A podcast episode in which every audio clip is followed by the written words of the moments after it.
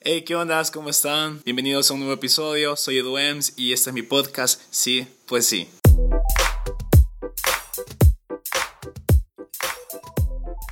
Hey, ¿qué onda? ¿Cómo están? Qué bueno, qué bueno verlos después de una semana que, que nos perdimos. Bueno, que me perdí más bien. Y que, que no grabé podcast, tengo que ser sincero. Pido disculpas a ustedes, a, a todos los que nos escuchan que hasta me preguntaron que por qué no había grabado. Y era porque eh, me sugirieron un montón de cosas y se los prometo, no es porque que no quería, sino que me desarmé toda la agenda y, y nada, estaba acomodándolo. Pero ya, yo estoy aquí y con un invitado que les voy a contar más adelante quién es. No sin antes darle las gracias a Sid, el espacio que, que es nuestro partner. Nos da aquí toda la, la estadía para estar sentaditos hablando, platicando un ratito.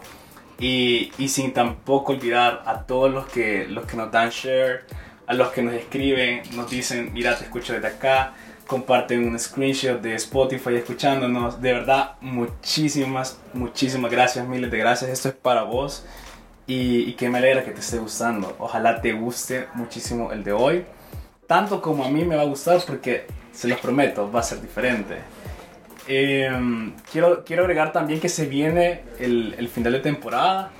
Estamos planeando ahí un par de cositas para ver cómo cerramos. Y obviamente eso quiere decir la planeación de la nueva para 2019. Así que se viene con todo. El podcast debe seguir creciendo en El Salvador.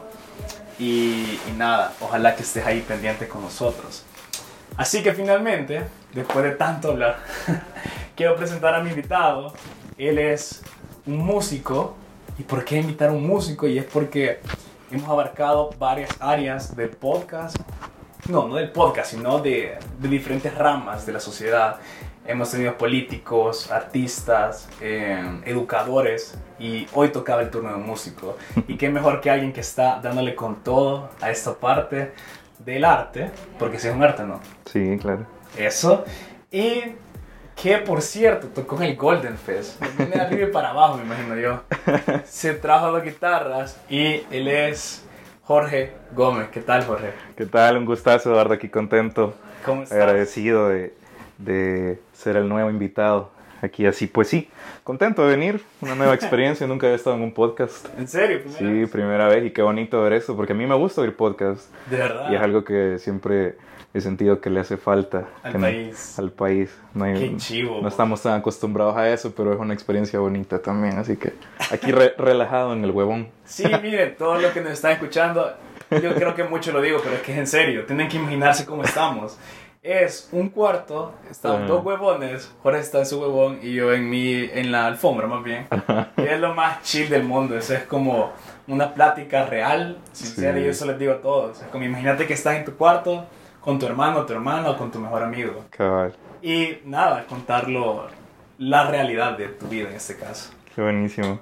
Mira, y la primera pregunta es la más complicada Ajá. y la más cliché hasta cierto punto, pero es el inicio de todo.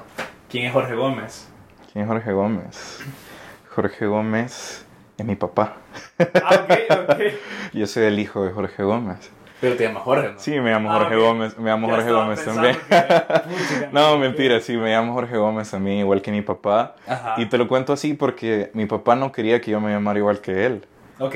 Entonces eh, es una anécdota chistosa porque mi mamá incluso le dijo que o me ponía igual que él o se separaban. Entonces What? me terminé llamando igual a mi papá gracias a mi mamá. Pero realmente yo me siento muy orgulloso de, de portar el nombre de mi papá porque es una persona que yo admiro mucho. Eh, Qué chivo. y sobre todo porque él fue el que me dio el regalo de acercarme a la música, ¿sabes? Ah, ok. Entonces, a los tres años, mi papá Ah. me metió en clases de piano clásico. Él, él tocaba música. Eh, mi, papá, mi papá canta, mi papá Ok. canta dur- de joven, cantó mucho en, en orquestas, Ah, cantó ok, en, en- súper. en cosas así. ¿En qué orquesta? Y un montón de, de joven, un montón de orquestas. Y, eh, y el día de hoy, pues mi papá canta, mi papá es compositor, mi papá Qué ha grabado chido. música, este, pero muy empíricamente, mi papá nunca estudió música y fue algo que él siempre quiso hacer. Y cuando yo cumplí tres años, me metió a clases de piano a medio regañadientes. y yo siempre digo que, a mí no me gustaba al inicio, me aburría y, me parecía muy tedioso, pero él siempre me decía que algún día se lo iba a agradecer, y, y, yo sin saberlo pues estaba encontrándome con, con, la mayor pasión de mi vida gracias a mi papá, así que hoy cada día de mi vida pues se lo agradeceré y sé que, que, ha sido lo mejor, la mejor herencia que me ha dejado. Eh, pues Jorge Gómez, ¿Perdón? tengo 22 años. Okay. Jorge Gómez es un joven de 22 años. Ya casi cumplo 23, cumplo el 29 de noviembre. Chivísimo. Eh, así que ya voy para 20 años de estar aprendiendo música, música quieres o no. Y me considero, yo, yo siempre digo que, que, no, no me considero músico todavía porque yo soy muy exigente conmigo mismo. Me considero más bien un músico en proceso de construcción. Ok. Creo yo que... Uf, mira, es que para, mí un, un, músico... Me decís como, Ajá. yo todavía no, pero para mí, para muchos allá afuera que escuchan y que han escuchado a Camelo. Sí, gracias. O sea, sos músico, pues, pero quiero gracias. percepción. Fíjate que, que, yo le tengo mucho respeto a los músicos, o sea, yo, yo creo que es una disciplina sumamente intensa, sumamente exigente, ser un músico por lo menos al nivel al que yo aspiraría a llegar. Okay. ¿Cuál es este, nivel? Wow, te, lo digo, yo, yo pues he tenido clases con ciertos músicos que parecen máquinas, parecen calculadoras. Okay. y a pesar de eso no pierden la sensibilidad humana, porque la música es tanto ciencia como es arte. Te digo, o sea... Ok, eso no... Para mí, ¿verdad? Qué bueno.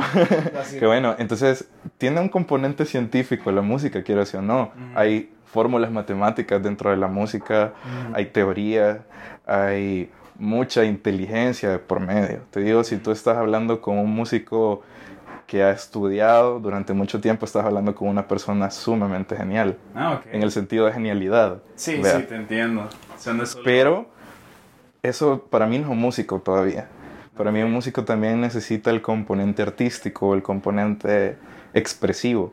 Porque desde mi punto de vista, yo veo la música como una, sí como un arte, pero también lo veo como un lenguaje. Okay. Entonces yo considero que la música es vacía o, Es, sin, o es sin sentido en el momento que no tenés nada que decir a través de ella. Entonces, para mí un músico completo es alguien que tiene algo que decir, alguien que se prepara para aprender cómo decirlo y alguien que ha practicado muchas veces de manera que ese lenguaje poco a poco se vuelve más espontáneo. Okay. Entonces hay gente que la música les emana simplemente y ellos son música y ellos hablan y no necesitan tararearte una melodía para sentir que tratas como músico. ¿Sabes? Algo que a mí, a mí, algo que me gusta mucho es hablar con músicos que yo respeto mucho, con algunos que han, sido mis maestros y, y, al día de hoy son mis amigos. Dale, vos decís nombres, no y, Bueno, te puedo mencionar a, a, Ernesto Figueroa, que es mi, que es mi maestro. Ok. Ahorita de, de, guitarra, a Giancarlo Villeda, que fue uno de mis maestros y también es un amigo muy, muy grande para mí. Eh, he hablado con, por ejemplo, con Iván Demetrio, que es una persona que yo conozco muy poco pero las pocas veces que he podido hablar con él, te llevas unos aprendizajes increíbles porque, porque como te digo, la, la música, eh, el músico no es solamente la persona que se para en un escenario y puede tocar, para mí.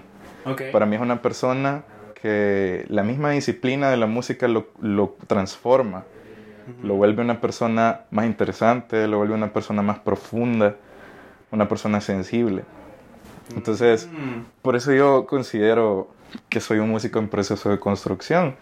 Porque para mí es una disciplina que requiere mucho respeto y yo la quiero dominar lo mejor que yo pueda. Entonces yo sí me siento satisfecho con las cosas que he logrado, me siento contento, pero no por eso siento, ya lo logré, hasta ahí me quedo, sino que no, ponerte metas todavía más altas.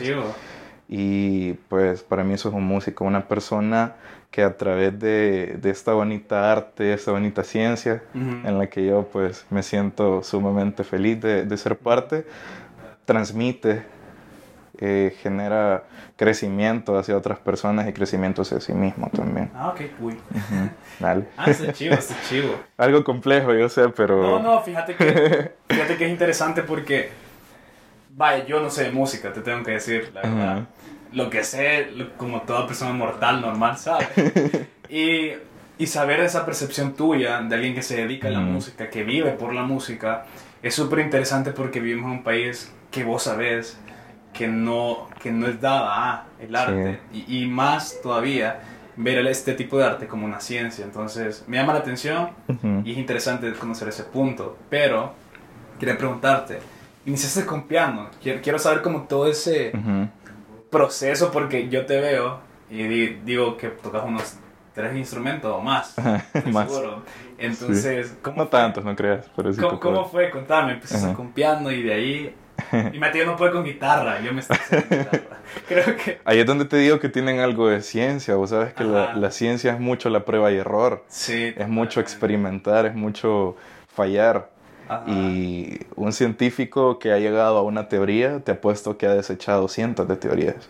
Uh. Entonces, en la música yo lo veo como una ciencia también porque, quieras o no, requiere mucho estudio. por ejemplo, te digo, para el, el, el, debut que hicimos con Camelo, antes de que la gente escuchara por primera vez nuestras canciones, ya había habido un proceso de casi un año y medio detrás de eso. Ah, ok un año y medio en el que yo empecé a componer, de ahí empecé a componer con otra gente, empezamos a musicalizarlas poco a poco y nos encerramos durante tres meses a ensayar ah, porque queríamos que sonara bien. Y entonces eso quizás la gente le duele ir a pagar tres dólares de cover porque piensan, piensan que es ir a escuchar una hora de música, pero no piensan en todo el trabajo y toda la disciplina que está detrás. Oh, wow. Y eso es un año y medio en Camelo. Antes de eso, nosotros llevábamos años, años de años estudiando, años de años aprendiendo.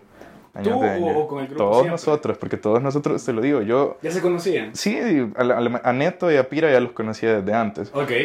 en el colegio. Ah, ok. Bueno, en Camelo, y ya te voy a responder la otra pregunta, perdón que me la solté. En Camelo somos seis integrantes. Ok.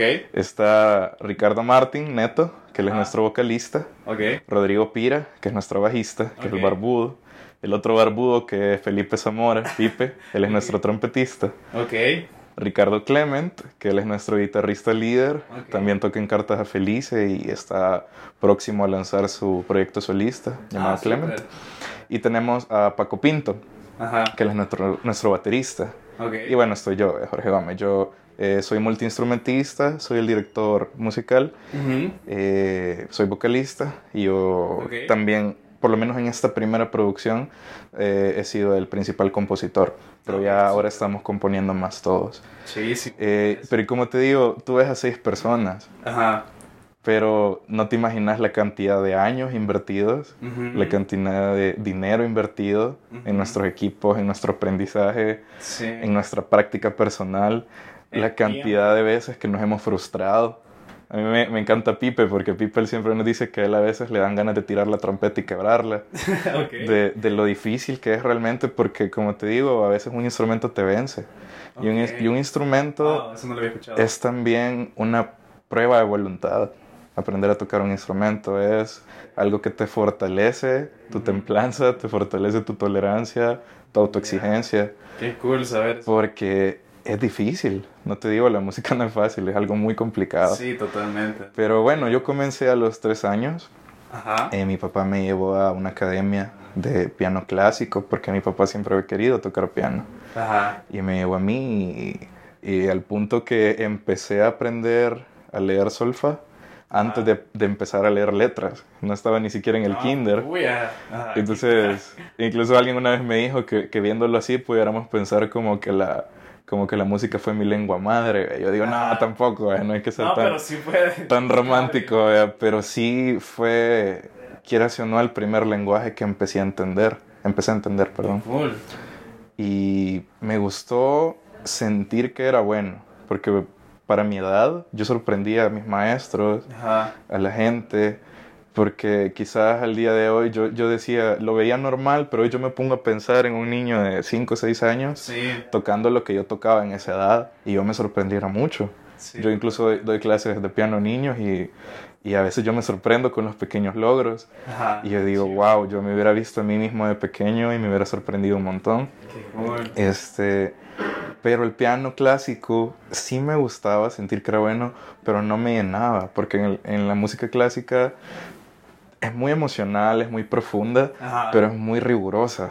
Okay. No te, no, te dan, no te dan tanta libertad de expresarte ah, okay. desde ti mismo, sino que te piden expresar lo que ha plasmado un compositor previamente. Ah, ok, ok, ajá. Entonces- es como que puedas crear. Exactamente. Y, y eso era algo que a mí me limitaba porque hubo un punto en el que ya yo tenía ganas de tocar algo desde mí mismo, Ajá. pero no me sentía capacitado para eso. Ok. ¿Cuántos años pasaste tocando piano? Eh, híjole, quizás unos 13 años, por ahí. O sea, hasta los 16. Ajá, más o menos. Ok. Luego... Que- que había eh, sido... Mi, mi mente eran como 5 años. No, no, realmente creo que 10 años. Si no me equivoco, 10 años estuve en piano clásico. Llegaste a los 13. Ajá, Ok. ponele que a los 13. En ese, porque... en ese periodo no habías tocado otros. Solo no, muy piano. solo piano clásico. Ok, chido. Pero sí me empezaba a llamar la atención la guitarra. Fue el segundo instrumento que me llamó la atención. Ok. Eh, empecé a aprender porque encontré un libro que tenía mi papá en su Y librería libro. que se llamaba No, literalmente Naciste para esto. Quieres un libro y como... no, Gracias. No, vea. encontré un libro que literalmente se llamaba Aprenda guitarra sin maestro ok. Creo y que... dije chonga pero esto es para mí ve". y bueno lo agarré y ahí me puse a intentar aprender mis hermanas parecen bueno mis hermanas tocan lo básico de guitarras Ajá. Y entre las dos me, int- me intentaban enseñar algunos acordes Ok. O me motivaban a que yo sacara canciones para que ellas las cantaran, Ok. cosas Ajá. así. Y así empecé a practicar poco a poco. Luego, este, mi papá me llevó al CENAR, al Centro Nacional de Artes, Ah, ok. a escuchar un concierto. Ajá. Fue la primera vez en mi vida que escuché un concierto ¿Qué tipo de concierto? de orquesta. En ese, en ese caso era una orquesta de cámara. ¿Qué es eso? Eh, lo que pasa es que la- la- la- en, la, en la música clásica hay diferentes formatos. Ok. Por ejemplo, si tú vas a un teatro grande y ves la orquesta de ochenta y pico de músicos, Ajá. eso es una orquesta sinfónica, Ajá. se llama sinfónica. Ok. Hay un formato un poco más pequeño que es la filarmónica Ok, ajá. y luego está el formato más reducido que es el de La cámara. Ok. Ajá. Solo hay tres, o hay más todavía. No, son más, son, ah, son más. Puchica. Hay, diferent- hay diferentes con- conformaciones, pero el de cámara literalmente es cámara porque la cámara es un cuarto pequeño. Ah, ok. Entonces es como una manera de adecuar una orquesta a un cuarto pequeño, una Ok. orquesta de cámara. Que son como que 10. Pueden ser 10, pueden ser más, pueden ser menos, Ok. de- dependiendo. Pero la gracia es que sea por un cuarto pequeño. De ahí, pues hay, hay otros formatos, cuartetos, tríos, vea que Ujú. esos sí ya son bien reducidos. Entonces en esa ocasión mi papá me llevó a ver un, un concierto de una orquesta de cámara en el CENAR Ajá. y él quería ir porque iba a tocar un amigo de él que hasta el día de hoy me quería acordar del nombre y nunca me acuerdo, que era clarinetista. Ok. Eh, ¿Me lo has preguntado a él? No, realmente no, no. Ahorita creo que me, me acordé que tenía la Ah, duda. pues ya tenés tarea. Ajá, y venían unos invitados, creo que eran estadounidenses, una cosa así, uno que era doctor en música, que era Ujú. trombonista, Oye. Y el otro creo que era trompetista, si no me equivoco. Ujú. Y fue la primera vez en mi vida que vi esos instrumentos, yo jamás los había visto, un Ajá. clarinete, nunca había visto un oboe, nunca había visto... ¿Qué es el oboe? El oboe es, Disculpa, es parecido al clarinete, ¿Te, te, te imaginas el clarinete? Es como el que toca Calamardo, ¿no? Ajá. El, el Voy a oboe... ver- voy a ver en sí, búscalo, búscalo. Oboe. El oboe se parece al clarinete, solo que el sonido es, más, es menos nasal, es un poco más Ah, sí, sí. eh, amaderado. Sí, es como el, de, como el de Calamardo. Ajá. Sí, se va, parece, ahí va. se parece. La, la diferencia es la boquilla. Uno, Ah, ok. eh, ah, cosas técnicas, pero Ajá. la gracia es que uno es el oboe, el otro es la... No, y te pregunto porque, porque Ajá. imagínate a alguien que no sea músico y nos esté escuchando pero para entender el contexto. Sí, son, son parecidos. Ok. Y bueno, ese día que yo escuché por primera vez, fue la primera vez que yo escuché música que no venía solamente de un piano. Ajá. Fue la primera vez que yo escuché música clásica, me refiero, Ajá. que venía de, de otros De instrumentos ajá. Y lo vi más amplio. Y, Ok. y esa vez dije, No se dio. es- ajá, esto, esto me gusta y, y ya, ya no lo veo tan aburrido. Ajá. Incluso había, había una pianista muy buena ese día, me acuerdo, y a mí me sorprendió verla. Y bueno, mi papá me preguntó que si quería estudiar ahí. Y yo creo que me llevó para eso, sinceramente no sé, Ah, no- nunca, nunca hemos tenido esa plática. Y me preguntó que si yo quería estudiar ahí y a mí me dio miedo porque lo sentí bien, bien retador, vea. Fue algo- yo pensaba que yo era pianista en ese momento, en mi, mente, en mi mente de niño, porque todos me decían que era buen pianista. Y que 13, no sé 14. qué. Ajá. Ok. Pero pues le dije que sí, vea, y me inscribieron. Ah, Me querían meter a piano, pero no había espacios para pianistas. Digo, sí. Así que me preguntaron que qué otro instrumento quería. Ajá. Y por alguna razón me llamaba el contrabajo. Me gusta el contrabajo. Ese es el... Que es como el violín gigante Ah, ok, ok, que sí, se sí. toca parado. Ya, ya. Ese que se puede tocar con arco o con los dedos. Y, Y hasta, el día de hoy, hasta el día de hoy me encanta. Pero resulta que era muy enano todavía para el Ah, contrabajo. ok. Entonces me dijeron que no.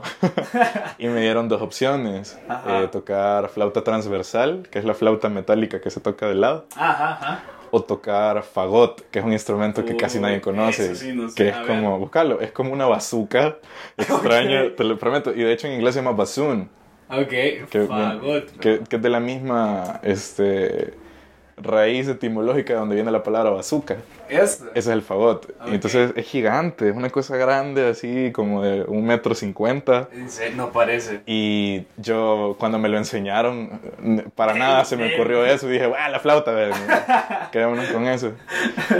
Y La bueno, clásica. ajá, y, Ah, y ok. bueno, ni modo. Y ahí empecé a tocar flauta transversal, pero más que eso, fue la primera vez que, que empecé a estudiar teoría musical. No, ok. Ahí fue cuando empecé a ver cosas como lenguaje musical, Ujú. armonía, este, ya empecé a ver ensambles, empecé a Ah, entender ok. más la- las partituras. O sea, sí es un gran. Es como Ajá. todo el proceso. Exactamente, y yo a, a mis 13, 14 años, yo me sentía como que me estaban abriendo los ojos del mundo, y, y fue ahí donde ya, desde ese momento creo que no, no paré de, de sentir curiosidad, no solo por tocar, sino por entender que Ok. la, música, por, por tratar de, de aprender cosas nuevas y, y seguirlas aplicando y seguirme renovando. Entonces creo yo que ese, ese tiempo que estuve en el cenar me sirvió mucho para despertar en mí esa curiosidad de entender la música. ¿Cuánto tiempo estuviste ahí? Estuve como, ahí sí, como cuatro o cinco años, lo más. Solo como un instrumento. Sí, solo con flauta. Ah, Ok. Solo con flauta transversal, pero eso era la parte práctica. Aparte yo iba a varias clases de historia musical, apreciación musical, Güey, y- familias ¿Cómo hacía con la instrumentales, teoría, solfeo, armonía. What? Iba, iba a muchas cosas y, y yo digo qué complejo enseñarle eso a niños, ¿verdad? pero sí, ajá. ajá. a pesar de eso aprendí mucho y ¿Cómo- ¿Cómo hacías con, con el colegio? pues pasaba todo el día estudiando, pues porque en ese momento iba al colegio en la mañana Ajá, de 7 a 12. ajá, y en la tarde iba a mis clases de música. Ajá, me, me imagino que primero ibas al, al cenar, por ejemplo. Ajá. No sé, y después te ibas a, lo- a las otras. Ajá, así Ah, exactamente. ok, ok. Y pues el momento complicado fue cuando en el colegio donde yo estudio eh, hay un, un cierto grado donde dejas de estudiar en la mañana y vas en la tarde. Ajá. Y ya me chocaron los horarios y ya no es pude un colegio de esquina. cabal. Ah, pues sí, ese colegio. un colegio de esquina de esos que salen bien en La Paz. Ah, y es súper bien, la verdad. Sí, sí. Que, que sean becados. Cabal, ese, Ok. ese colegio. Ajá. Entonces ya pues no, no, no pude, no pude seguir en el, en el, en el cenar. Ah, Ok. Y ahí pues creo que no, sí me hizo falta, pero ya mi curiosidad autónoma ya había sido sumamente estimulada y yo empecé a buscar cosas, yo empecé a leer, ya, ya el internet era el Google y todo Sí, eso era ya- el pan de cada día, entonces. empecé a buscar libros, empecé a buscar videos, ya existía YouTube, Ajá. ahí aprendí muchas cosas y dejé de ver la música clásica y empecé a conocer la música contemporánea. Ok. ¿Qué es? ¿Cómo se define?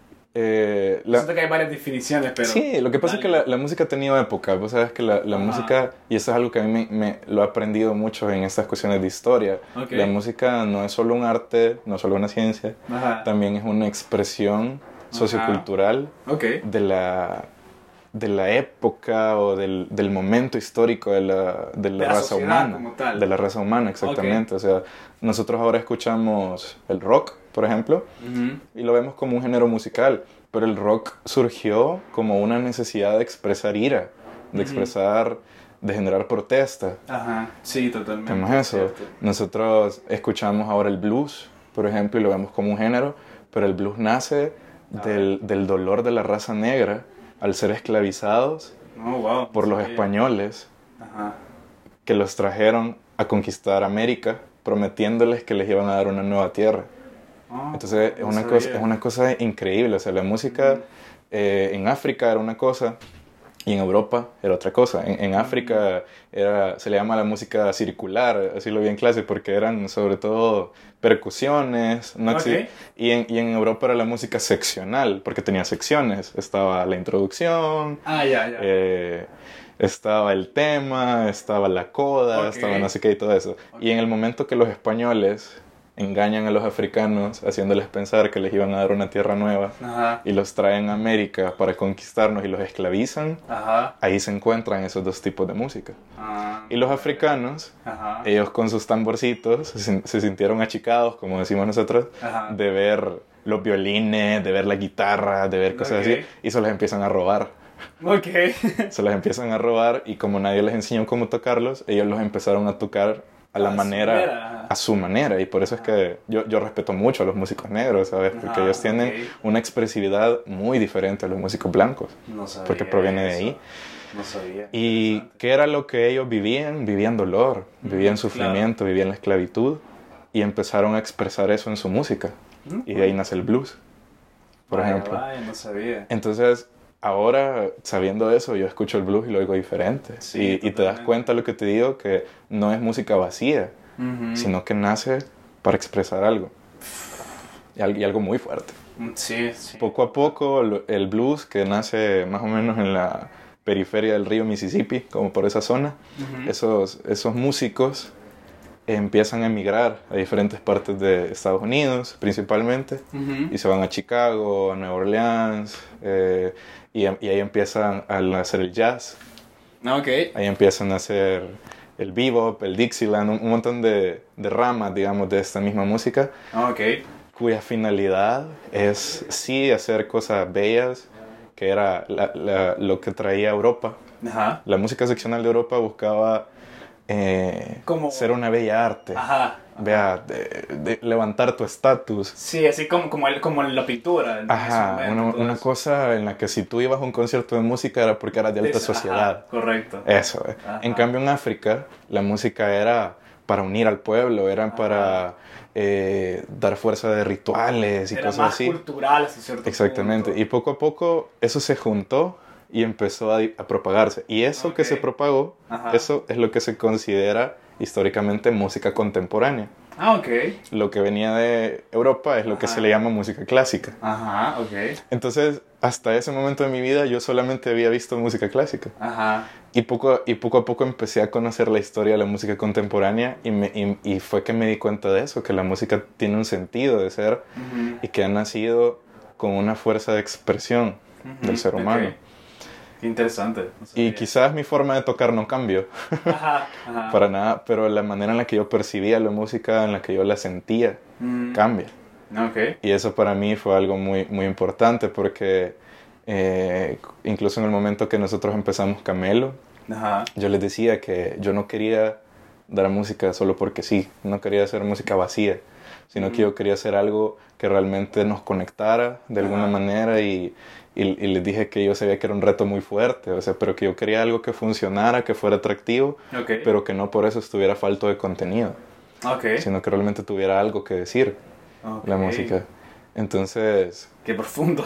yo sé, y, No, fue- pero- y en el momento que se los dije, no sé si pensaron, no sé qué habrán pensado, eh, porque Ajá. sí, creo yo que suena muy retador, pero, Sí, ahorita estoy como. Ajá. Ah, pues. pero creo yo que es importante eh, no solo tocar porque sí, eh, sino realmente vivirlo, porque eso Sí. es lo que te vuelve un apasionado por lo que haces.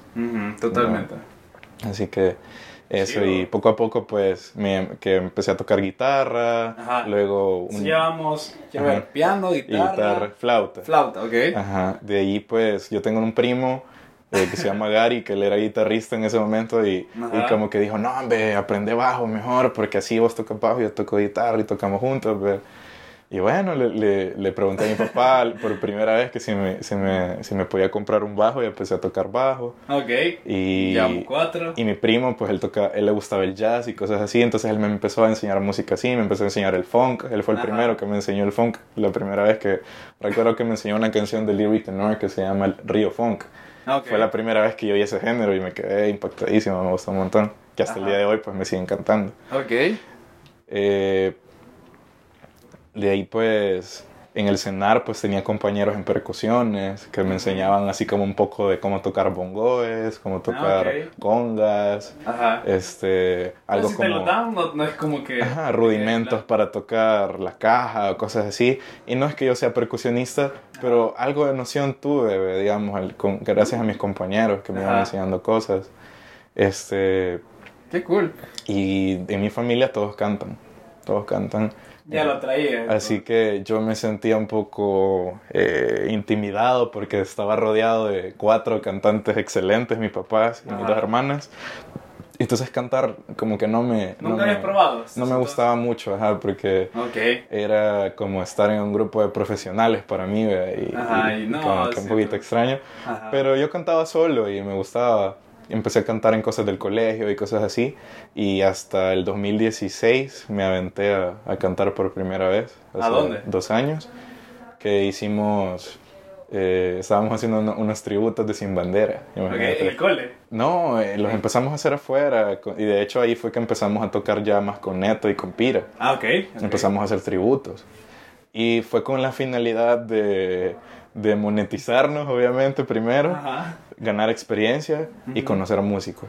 Ah, ok. Esas eran las tres cosas que nosotros A queríamos hacer. sus, ¿qué? 17 años, por ahí. Eh, no, ya yo me había graduado, yo tenía 18, ah, ok. 19 años, Pira quizás 18 por ahí, y Neto que es más viejo que nosotros, que no parece.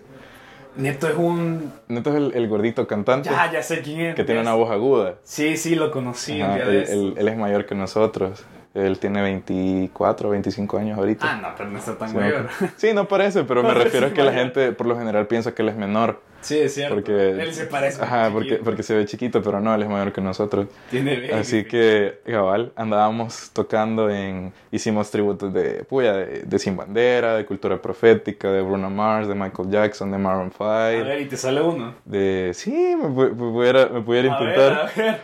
Y, ¿Se puede probar? Sí, hombre, sí. A ver. Y pues esos fueron nuestros primeros acercamientos a un escenario. Ajá. ¿Sabes? Antes de eso nunca habíamos pisado un escenario, nunca habíamos tocado para público. Ok. Fue la primera vez. Y ahí empezamos a conocer músicos, empezamos a conocer Ajá. guitarristas, bateristas, saxofonistas, trompetistas, de todo. Ajá. Y poco a poco hubo un tributo de John Mayer en el que conocimos a. Paco. Ok. Y ahí fue que conocimos a Paco, Ok. a nuestro baterista en Camelo. Y dijiste, no. Y, y en ese momento yo dije, si algún día necesito un baterista, le, porque me Ajá. encantaba que Paco tiene esa virtud de que le escucha. Porque Ok. a veces los bateristas son tan ruidosos o tan... Que van a lo que. Ajá, que, que tocan muy encima de los demás. En Ajá. cambio Paco, él, yo me fijaba que él prestaba atención de que si... Alguien se quedaba, por ejemplo. Ajá, él bajaba la intención Ah, o él te súper. seguía en el momento que vos, que vos subías con la voz Qué o algo así. Entonces eso me encantó de, de Paco. No sé qué quieres que toque. No, hombre, no. Algo sin bandera o algo así. Ah, qui- quiero ver cómo eran los tributos. Eh, bueno, te voy a tocar una de Sin Bandera. Dale, dale. Qué chistoso. La de Sirena, por ejemplo, esa es fácil. Dice: Me duele en el fondo de mi corazón. La herida no ha cerrado todavía.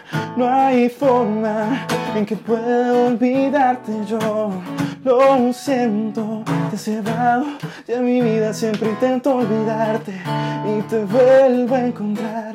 Siempre en cada rincón y debajo del mar. Si me voy del planeta, eres estrella fugaz.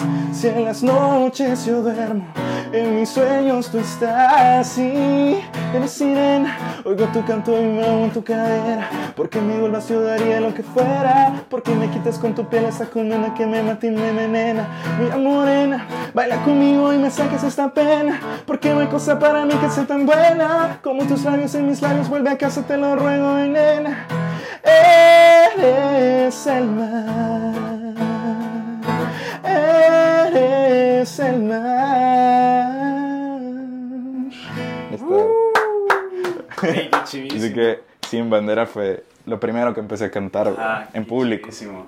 Y fue chivo porque ahí nos, nos quitamos la pena, ¿vea? con Neto, de cantar, porque an- antes era un pánico escénico horrible. ¿vea? Pero ya habías cantado antes. No, fue la primera ¿Verdad? vez. Igual Neto, o sea, ya, ya, habíamos, ya habíamos cantado antes, pero nunca en cosas con público Ajá. grande, nunca en cosas que la música fuera el show central. Ajá. Ya habíamos cantado acompañando cosas así de...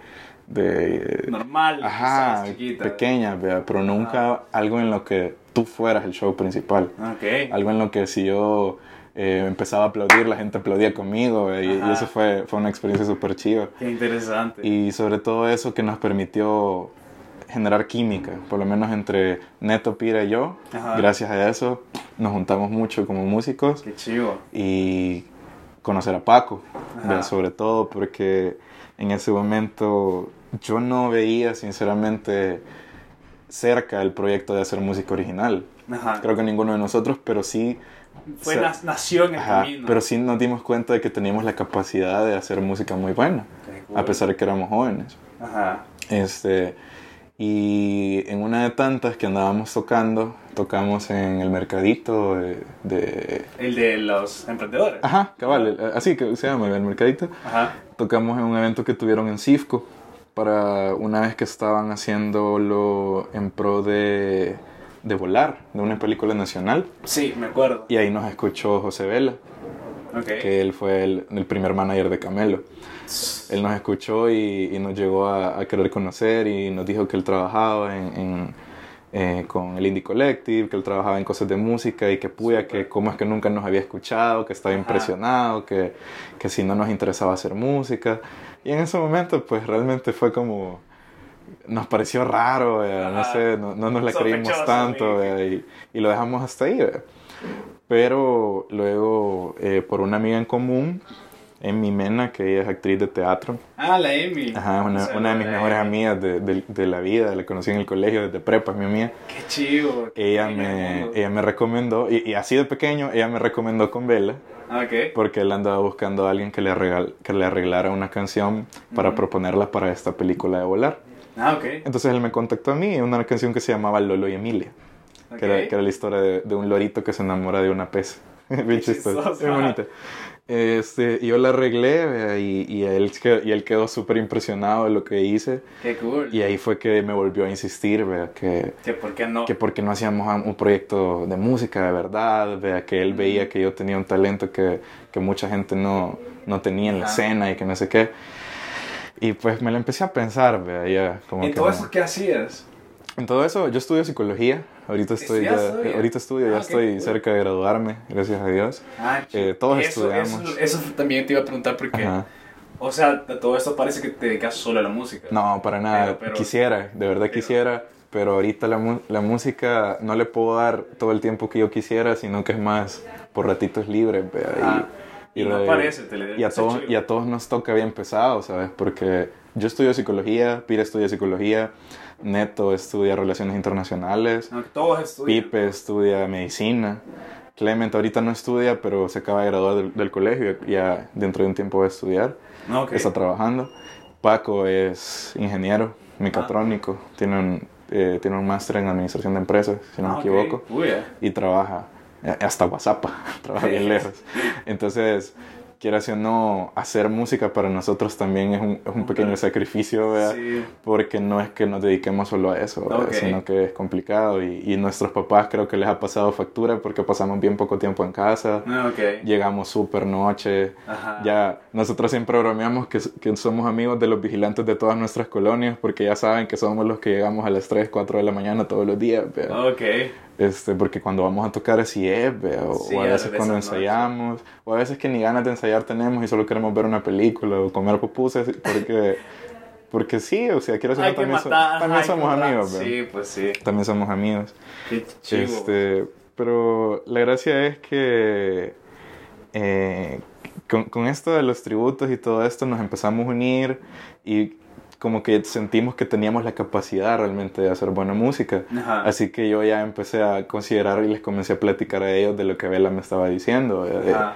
Miren, este chavo dice que, Que está interesado. que está interesado, que por qué no, que nos reunamos. ve, Hicimos una reunión ve, y ya nos empezó a platicar de, de cómo él veía nuestro, nuestro grupo y todo. Ujú. Y bueno, yo para ese momento estaba estudiando, aparte de, de estar tocando y aparte de Ok. estudiar psicología, eh, estaba estudiando en una universidad de Costa Rica que se llama Von Kelemen.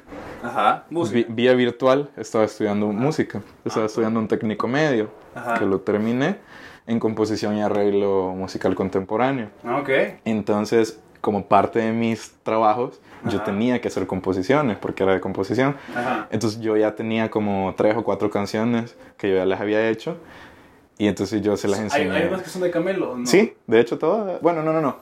Eh, quizás, que así se llama una Ok. canción, esa fue la primera canción que yo hice, esa es parte Ajá. de Camelo. Ok. De ahí hice otras dos canciones, una que se llama Un Momento, una que se llama Para Dos, que Ajá. esas no son parte de Camelo. Ok. Y de ahí hice otra que no es parte de, de Camelo propiamente, pero de ahí sacamos una canción que se llama Si tú estás aquí, que fue otro parece. proyecto de composición que yo tuve y que la canción, la letra es la misma, pero la- musicalmente la cambiamos, la cambiamos por completo cuando llegó a Camelo, porque Ah, yo, la, yo la empecé a hacer como un reggae lento, una cosa Ajá. así, porque algo así era mi tarea. Ah, ok. Y luego pues la pasamos a Camelo y la volvimos un, como un neo soul, algo así, Ah, muy ok. bonito. Así que yo les enseñé esas composiciones que yo tenía a ellos primero. Y les dije, miren, yo tengo esas canciones. Si creen que funcionan, se las enseñamos a Vela y las empezamos a trabajar. Y les gustaron mucho. Ok. Entonces fue que dije, bueno, ya tenemos cuatro canciones, empecemos a trabajarlas, a ver qué onda. ¿Eso cuándo fue? Híjole, esto fue a finales del 2016. No, hace dos años. al final del 2016. Y luego eh, Vela nos dijo, vaya, su primera tarea entonces es componer 10 canciones. Ujú. Oh, dije yo, bueno, se, se oye fácil, ¿verdad? No, no, me Se oye fácil. Pero bueno, lo que estábamos en vacaciones en ese momento, así que empezamos a componer. Ujú. Eh, yo empecé a componer mucho y de, porque a Neto y a Pires les, costó- les, les, cuesta, les costaba un poco más, ahora ya no les cuesta tanto, en esa época les costaba mucho más ese- Ah, esa ok. cosa, pero yo ya estaba más acostumbrado por el hecho de, de lo que estudiaba. Ajá. Entonces yo empecé a dirigir más ese proceso, yo empecé a componer ideas y de Ah. repente ellos me mandaban una letra y yo trataba de ver cómo lo hacía, o Neto se le ocurría una melodía y me la mandaba, o Pira Ah, se le ocurría una línea de abajo y me la mandaba, y yo Ok. Trataba de integrar todo Ah, y empecé a componer, empecé a componer. Ya cuando teníamos unas ocho o nueve canciones, Bella nos dijo que nos quería llevar a escuchar a la escena. Y Ajá. nos empezó a llevar a escuchar a, a los- a las bandas que en ese momento estaban tocando. Ajá. Fuimos a escuchar a, a Carrot, a Cartas a Felices, fuimos a escuchar a Manuela Dance Club, Ajá. fuimos a escuchar a Vibras, Ah, ok. este, ¿quién es más? Ahorita no, no, fuimos a escuchar a Air Ferdinand, a mucha gente, Ajá. como para hacer un sondeo de lo que estaba sonando en ese momento. Ok. Y entre tantas bandas nos llevó a escuchar a Rocco-Cola. Ajá. Y en Rocco-Cola, el guitarrista principal y el líder era Clement. Ah, ok. Ahí fue que lo conocimos por primera vez. Y cuando yo vi a Clement, fue de todos los guitarristas que vi, el que yo dije, con él sí me gustará tocar. Él, él tiene algo de lo que yo siento que necesito. ve. Ajá. Y para ese momento ya habíamos conocido a Paco, ya, ya le habíamos planteado a Paco que queríamos hacer un grupo original y nos dijo que sí, que le gustaba la idea y que quería ser parte. Ajá. Así que solo me faltaba el guitarrista y ese día Vela nos presentó con Clement y no le dijo nada del grupo, solo nos presentó Ajá. y, ay, Vela siempre, eso me caía mal, ya no lo hacen, pero antes se agarraban de que, yo tengo un primo que se llama, Ok. que se llama Juanjo Gómez, Ajá. que él es un guitarrista in- increíble, no, no sé si alguna vez lo, lo has escuchado y si no busca su proyecto, se llama Zuc Trio, Ok. es un guitarrista de jazz excelente, buscaré. que yo lo admiro mucho y, y mucha gente lo considera el mejor guitarrista que, ha- que ha tenido El Salvador incluso. Ah, qué. Entonces él siempre se agarraba de eso. Él es Jorge Gómez. Y como nadie sabía, es primo de Juanjo Gómez. Y todos, ¡ah! Ah, vea, pucha. ¡Qué buena onda conocerte! como, obvio, no había hecho nada. Entonces me presentó de esa manera con Clement. Qué chistoso. Y Clement admira mucho a Juanjo. Ajá. Entonces, desde ese momento fue como que algo quería él conmigo también, Ajá. y, y empezamos a hablar de la música de Juanjo, empezamos a hablar que Clement fue a unos cursos que él hizo aquí en Huayúa, que yo iba a ir y no pude, y que no sé qué, y terminamos hablando. Y bueno, hasta ahí, hasta ahí dejamos la plática, pero de ahí a Capela, donde trabaja Héctor Mejía, trabajaba en ese momento, Ajá. que fue un amigo mío del colegio también, Ok. que Héctor pues es baterista en bandas como Noctuo, en. Diente Amargo, ¿Te faltaba baterista todavía? No. no, en ese momento Ah, ya ok. teníamos a Paco. Ajá. Pero Héctor, en ese momento que trabajaba en, en Acapela, nos dijo que iban a hacer unos open mics para hacer jams. Ok. Que jam es... Ajá, sí te iba a preguntar. pa- para los músicos un jam es reunirte con otros músicos e improvisar. Ah, ok. Eso es un jam. Suena interesante. Cuando él te dice llameamos, ve, es como improvisar. Eso, Ah, y a ver sí. qué sale. Es bien, es bien chivo. Ajá. Es bonito. Y pues se nos ocurrió invitar a Clement a llamear con nosotros para ver qué tal, llamear. qué tal funcionaba eso, a ver Ajá. qué sonaba. Entonces lo invitamos y ya estábamos Paco, Neto, Pira, Oh, ya. estaba yo, invitamos a Clement y ahí fue la primera vez que Camelo tocó prácticamente. Ajá. Pero no tenía, pero yo ya tenía las composiciones, pero no se las había enseñado ni nada, sino Ajá. que tocamos improvisado Ajá. y tocamos porque vino un dueto argentino que se llamaba La Vaina.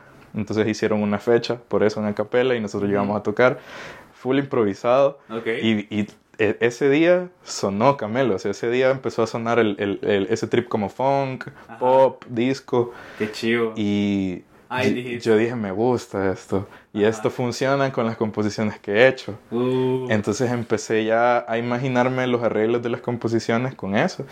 Y de hecho ese día llegó Pipe también, que es nuestro trompetista. ok. Pero a Pipe yo no lo conocía. Yo conocía al hermano de él, a Rodrigo, a Yoyi, que es saxofonista. Pero me gustó mucho Pipe. Ajá. Entonces ese día que lo escuché yo dije, algún día si necesito un trompetista, él es. Vea". Ok, ¿cuándo ya Ajá. dijiste, ok, ya lancemos Camelo?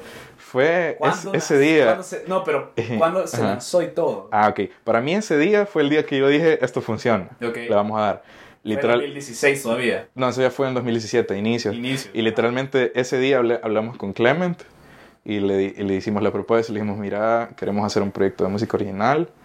¿Qué onda? Este, ¿Estás más? queremos ver si quieres formar parte. Y, y me acuerdo que lo que nos dijo fue que, que hasta mucho nos habíamos tardado en decirle serio? que, que le estaba esperando que le dijéramos y que no sé qué. Ajá. Y ya desde ese momento, Ya, Vamos a Hola. un poquito de agua. ¿qué tal? Ay, gracias. Aquí les dejo. Muchas Gracias. gracias. Rico. Gracias. Eso. Uf, y ese día empezamos ya a ensamblar Camelo. Empezamos a seguir las composiciones que hacían falta. Ujú. Empezamos a, a escribir las canciones para que nos las fuéramos aprendiendo, a practicarlas en acústico primero, de ahí en hacer los arreglos. Ok. Y todo esto fue el proceso 2017. Empezamos a, hacer, a buscar nuestro, a hacer nuestro logo, nuestro primer logo. Empezamos a Ujú. hacer sesiones de fotos. Con eh, Raquel, ¿verdad? Con Raquel Golcher. Eh, ahí fue Hola, escuché esto. que conocimos a Rita Machuca también. Ujú. En ese momento Fabiola Chan fue la que nos estuvo ayudando a hacer logos. Este, entonces empezamos a hacer el proceso. ¿Se puede escuchar algo de Camelo? ¿Ah? ¿Se puede Sí, escuchar? hombre, claro. A ver. Este, y de ahí Tato Bermúdez, que es un amigo muy cercano mío, Ajá. él nos dijo que nos quería ayudar, él estudia mercado y publicidad, y nos dijo que nos quería ayudar a hacer una campaña mercadológica para ponerla en su currículum después. y a él se le ocurrió hacer una campaña, no sé si vos te acordarás, en la que había gente de diferentes partes del mundo que nos mandaba una foto con un papelito que decía Camelo, o que es Camelo, y salían como fondos de, De, ajá, de la Hong Kong, de. París, de todos lados, y nos ponían, yo creo que Camelo es tal cosa. Es cierto, ya me acordé. Nos decía, había gente que decía, yo creo que Camelo es Sí, una línea de desodorante para garrobo, o cosas así. me acordé, Entonces empezamos a generar interacción en redes, llegamos a tener 500 seguidores sin que la gente supiera que era Camelo. Qué chido. Simplemente jugando con eso, y eso se le ocurrió a Tato. Este, Qué chistoso. y ya cuando lo lanzamos, lo lanzamos una semana antes de nuestro debut, que fue, nuestro debut fue el 14 de octubre, y una semana antes fue que en redes lanzamos que éramos un proyecto de música original salvadoreña, que íbamos a hacer nuestro debut en Acapella, esa vez tocamos con Carrot, Ajá. este, y ahí fue que todo empezó a ir para arriba eh, desde ese chivísimo. día. Así que hace poco cumplimos un año, ¿no? El 14 Sí, de eso te octubre. iba a decir. Apenas llevamos un año. Gracias. Atrasadísimo. No, Un mes casi. Y estamos súper contentos porque para un año, bueno, vos lo acabas de decir, acabamos de estar en el Golden Fest, Sí, acabamos de sí. estar tocando en un festival internacional. Incluso yo lo dije en el escenario que jamás habíamos estado en un evento de esa envergadura. O sea, fue una Ajá. cosa, una producción in- inmensa para lo que nosotros estábamos acostumbrados. Y eso nos motiva porque si logramos eso en un año, Se puede hacer más. se vale soñar que en muchos años logremos alcanzar cosas trata. más grandes. ¿ve? De eso se trata. Así que nosotros súper motivados y gracias a Dios ahí estamos trabajando Qué chivísimo vos. De verdad, para seguir felicidades. creciendo. Gracias. Felicidades y dale. Gracias. Todo siempre. Bueno, este, Sorpréndenos con qué. te voy a echar. Esta canción fue nuestro primer sencillo. Eh, esta canción has- está cerca de llegar a las 100.000 escuchas en Spotify, ¿sabes? Sí, Y eso es algo que para un músico salvadoreño es algo gigante. Sí, Así que no- nos sentimos súper felices del alcance que ha tenido esta canción.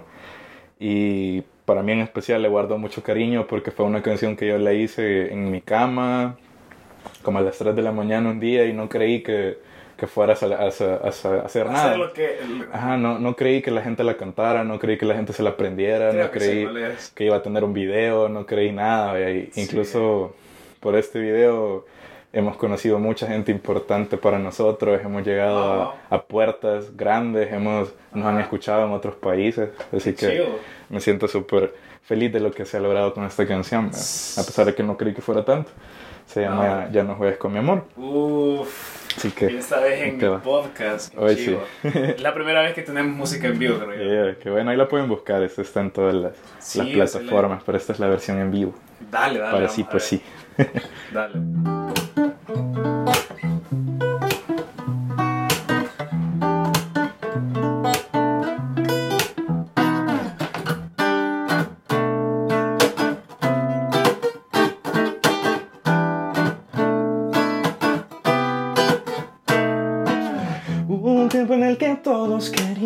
decirte que era una persona especial. Hoy se utiliza pura palabrería, decimos mil cosas con tal de no amar. En realidad el amor ya no se siente, solo se hace y se promete, como si se tratase de algo que divierte. No es así. Oh, pero no, no, no, no, no, ya no juegues con amor. Oh, oh, oh, no, ya no juegues, ya no juegues, no, ya no juegues, no, ya no juegues con mi amor.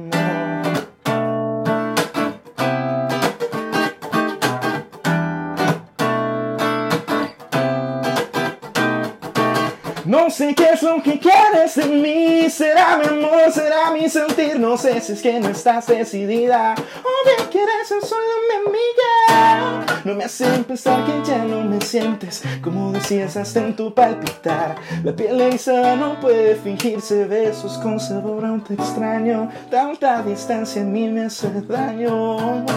Pero no, no, no, no, no, ya no juegues con mi amor. Oh, oh, oh, oh, no, ya no juegues, ya no juegues, no, ya no juegues, no, ya no juegues con mi amor. Oh, oh, oh, oh, ya no juegues más, ya no juegues más con mi amor. No, no.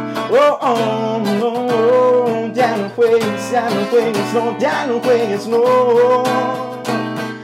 No estás cansada de tanto jugar, de dejar el futuro al azar. Soy apostamos, lanzamos los dados y no es en serio, yo te lo advierto. No, no, no, no, no, ya no juegues con mi amor. Oh, oh, oh, oh. No, ya no juegues, ya no juegues, no, ya no juegues, no, ya no juegues con mi amor.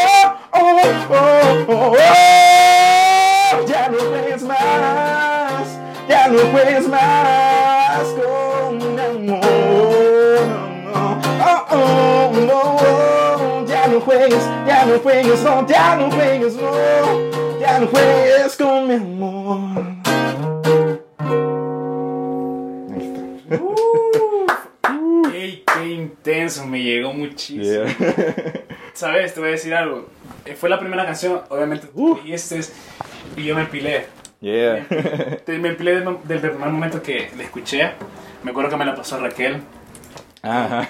Y te soy sincero, porque obviamente sería mentiroso si no te digo eso. Yo dije, puchica, música salvadoreña. Eh, la voy a escuchar porque Raquel me lo pasó. Y, y cuando la escuché, me encantó. Me Gracias. llegó muchísimo saber que estábamos, que estábamos, no, están haciendo cosas así. Estábamos todos. Talento salvadoreño, Gracias. el sonido para mí fue diferente y de verdad me gustó. No ahorita, bueno, también ahorita, pero desde el primer momento y de verdad te Gracias. felicito muchísimo. Muchas gracias. Y qué honor de verdad tenerte a vos. aquí No, en para mí, podcast. qué, honor ser alguien que le interese llamar a la gente realmente. Y fíjate que, bueno, ya voy a haber escuchado quizás el, el Ujú. episodio y la idea obviamente es aprender a inspirar. Claro. Entonces, en vista de eso, quiero preguntarte hoy, ya conociendo toda tu historia como músico, todo lo que, lo que has logrado en muy poco tiempo, pero también que hay un bagaje súper largo, ¿qué consejo le darías a todos los Ujú. que nos están escuchando y que posiblemente es alguien que le apasiona la música, que quiere hacer música, quiere estar en un Golden Fest, por ejemplo, y obviamente más, que es lo que ustedes están logrando. ¿qué les dirías? ¿Qué les dejarías? Bonito. Eh, creo yo que algo que nos ha caracterizado a nosotros y que nos ha permitido alcanzar nuestros sueños hasta cierto grado es que no nos quedamos sentados esperando que se dieran las, las oportunidades o que no nos quedamos esperando que se dieran las condiciones para alcanzar lo que nosotros queríamos, sino que nosotros tratamos de construir las condiciones, tratamos de generar las oportunidades desde lo poco que teníamos, desde lo poco que tenemos, desde lo poco que somos capaces. Entonces creo yo que no hay que condicionar nuestros sueños esperando a que esté todo el terreno listo, porque de esa manera vamos a estar esperando toda la vida. Totalmente. Este, te lo digo, nosotros para el momento en que íbamos a empezar Camelo, yo ni siquiera tenía guitarra, ¿sabes? Yo ni siquiera tenía una guitarra, yo estaba componiendo. Sí. Y Vela me decía, mira, hay que comprarte una guitarra. Y yo, "Ay, vamos a verle, ¿cómo vamos a hacer? No teníamos bajo, no teníamos wow. amplificador de bajo, no teníamos nada, no teníamos nada. Y eh, gracias a Dios nuestro baterista, él tenía un cuarto en el que veían tele y sacamos las cosas y ahí metimos los instrumentos en nuestro cuarto de ensayo. No, Empezamos a invertir, nos compramos un bajo, wow. Ajá. yo dando clases, Pira dando clases, nos compramos el amplificador, nos compramos la guitarra, Ujú. que es la los mismos instrumentos que nos ves ahorita. O sea, esta guitarra estaba desechada y yo la arreglé. La de OLX. Eh, no, esta es otra, esta es Ah, de X. que trajo Esta dos es otra. guitarras. Sí, esta es otra, esta era de, de un guitarrista eh, de Paul Vargas, Ok, ah, sí, de sí. Polifacética era de él, y, y él no la ocupaba, entonces le hicimos un intercambio ahí con otra guitarra, Eso. y yo le cambié varias cosas ahí para que funcionara para mí. eh. No, ok. Entonces, poco a poco nos, nos fuimos quitando el miedo de preguntar, de tocar puertas, Ujú. de, hey, somos una banda, queremos tocar aquí, Ajá. empezar a, a llamar gente, a, a escribirles, a conseguir números. Y eso, nosotros buscamos las oportunidades, no esperamos que nos llegaran. Y ahora, gracias a Dios, ya estamos en un momento en el que las oportunidades nos llegan. El Golden, Golden nos buscó a nosotros Sí. para estar en plataforma celeste. Gracias a eso nos, nos buscaron para estar en el Golden Fest. Ahora nos buscan marcas, ahora nos buscan personas, nos buscan eventos. Totalmente. Y no por eso nosotros dejamos de buscar toques, ¿vea? pero ya gracias a Dios hasta nos buscó una disquera para hacer nuestra primera producción. Uf, Ya nuestro, ya nuestro disco ya está casi terminado. Chivo. Dentro de poco va a salir. Ok, Este, lo espero. Así que creo yo que en un primer momento a veces intimida mucho cuando sentís que no tenés nada para cumplir tu sueño. Pero eso fue lo que nosotros nos inspiró. Desde siempre creímos que lo que nosotros hacíamos valía la pena y que teníamos que creérnosla nosotros ¿verdad? antes para hacer que los demás se la creyeran. Entonces, eso. Y segundo, mi segundo consejo, ese, ese es como un consejo bien profundo. No, no, ya está bien. Y luego doy un, doy un consejo bien concreto A ver. que lo que a nosotros nos fortaleció desde el primer momento fue que no éramos nada más los músicos, sino que nosotros nos preocupamos por tener un equipo de trabajo. Nos Mm, preocupamos por tener gente que pensara en nuestra imagen, gente que pensara en nuestras redes, gente que pensara en nuestro vestuario, gente que pensara en nuestra estrategia, Ujú. en todo. Y hasta el día de hoy eso es lo que a nosotros nos permite movernos tranquilamente. Y yo me preocupo por ser músico. Ajá. Y otra, Wow. gente, y otra gente se preocupa Por por, tal cosa por los que- derechos de las canciones que hago. Oh, otra wow. gente se preocupa por qué ropa me voy a poner en el Golden Fest y cosas Ajá. así. No, eso ya no viene por mi cuenta. Sí. oh, Entonces, eso es algo que creo yo que fue un factor diferencial en Camelo dentro de la industria Y me siento muy contento, ¿sabes? Porque desde que nosotros empezamos a implementar eso, que de hecho eso lo implementamos porque yo lo vi en mis clases. Ajá. Yo vi en mis clases la conformación de un equipo primario de trabajo. Entonces yo no veía cool. una opción de hacer un, un proyecto musical si no teníamos eso. Y con Vela yo se lo dije, yo no quiero que sea solo vos, quiero que tengamos más gente. Y estuvo Raquel Golcher, Sí. en un principio estuvo Tato Bermúdez, estuvo Ted Bonilla, estuvo Gabriela Bonilla, Fabiola Chan, Rita Machuca, Ajá. un montón de gente que nos estuvo ayudando, que yo siempre los menciono porque hay que agradecerle. Estuvo, Sí, totalmente. y ahora pues tenemos nuestro equipo que está Héctor Mejía, Rita Machuca sigue con nosotros, Marcela Vega, que es nuestra nueva manager, que también es la manager de Tónico 86. Ah, ok. Eh, estamos trabajando con Paula Rivera, también que ella eh, nos está ayudando con la fotografía. Ok. Eh, y pues tenemos también a Paralelo Records, de Ajá. nuestra discográfica, donde están Jorge Lara, que es nuestro productor. Está Pablo Huitrado, que es nuestro asesor legal.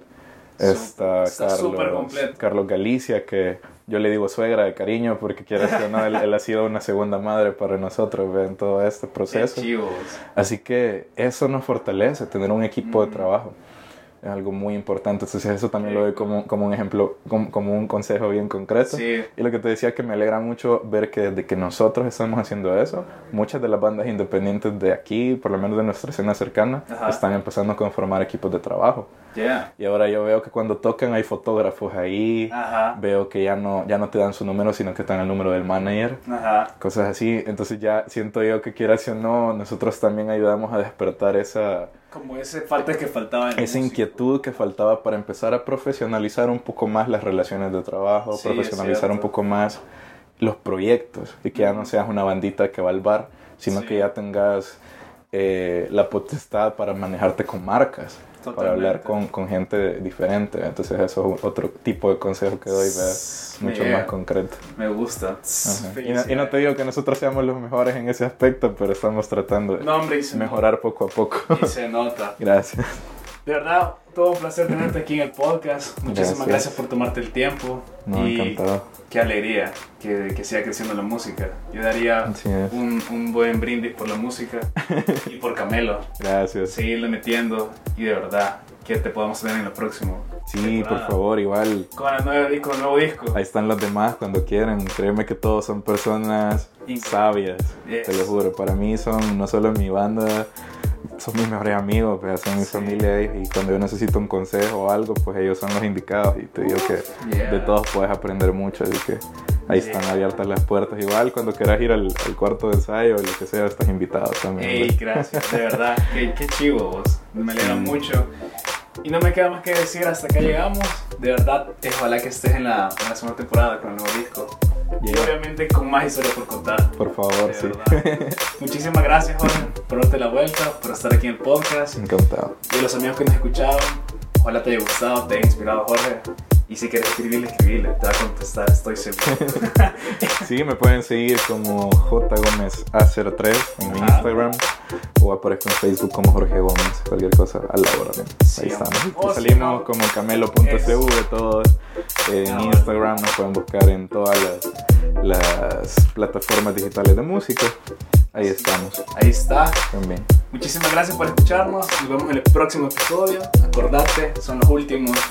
Así que se viene con todo esto. Muchísimas gracias. Aquí nos vemos la próxima semana en sí, pues sí. Yeah.